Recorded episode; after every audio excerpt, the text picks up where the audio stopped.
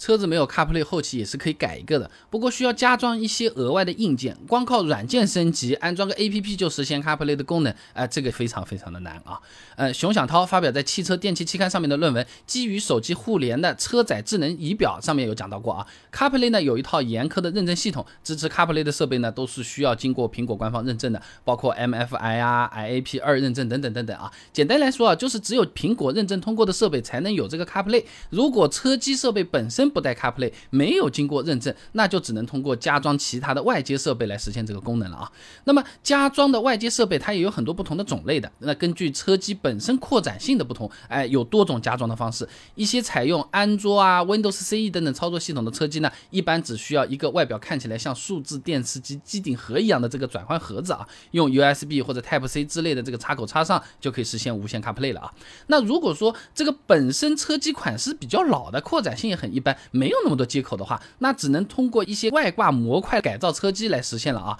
那一些更老的款式，甚至是本身不带屏幕的 CD 机、收音机，那么那是通过换装车机的办法来获得 CarPlay 功能了。那市面上一些不带 CarPlay 的安卓车机呢，换完之后还要加装一个转换盒子啊。不过也有一些高级车机啊，本身是自带 CarPlay 的，动手能力够强的话，甚至可以学。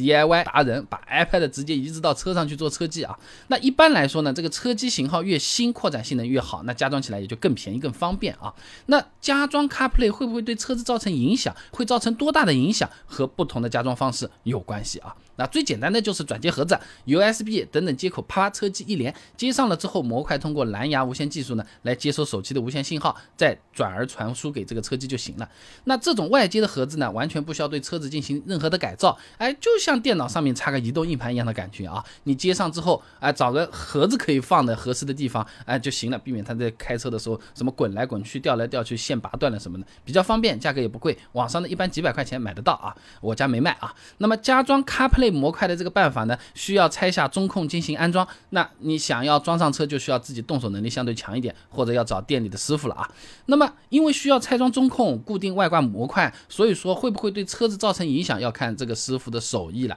每款车拆装中控面板需要注意的地方其实并不一样的，有的车子呢有可能某个卡扣非常的紧，有的车子呢又有可能它这里是螺丝，而且位置比较偏，哎，就好像不同的人脾气都不一样，想要和不同的人好好相处，那办法也会有所区别，对不对？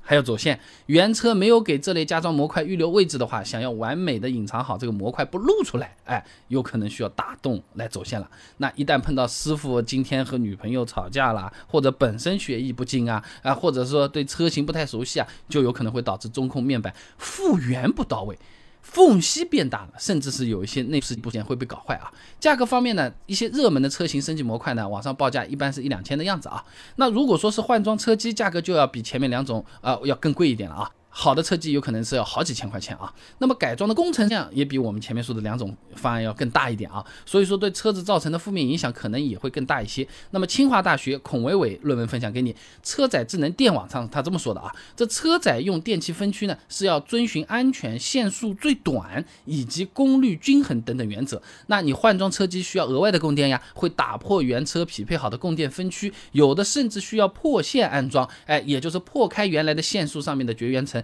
再把它额外的接一个线束，一旦安装不到位，后期有可能会导致车机故障，甚至是短路啊。所以总的来讲，即使是没有 CarPlay 的老车，后期也是可以加装的。只不过根据车机的那个扩展性能不同呢，你加装的方法和设备也是不太一样的。一般来说，车子越新，麻烦越少啊。老车的话呢，就反一反，而且呢，要看师傅的水平和当天的心情啊，选家靠谱的店吧。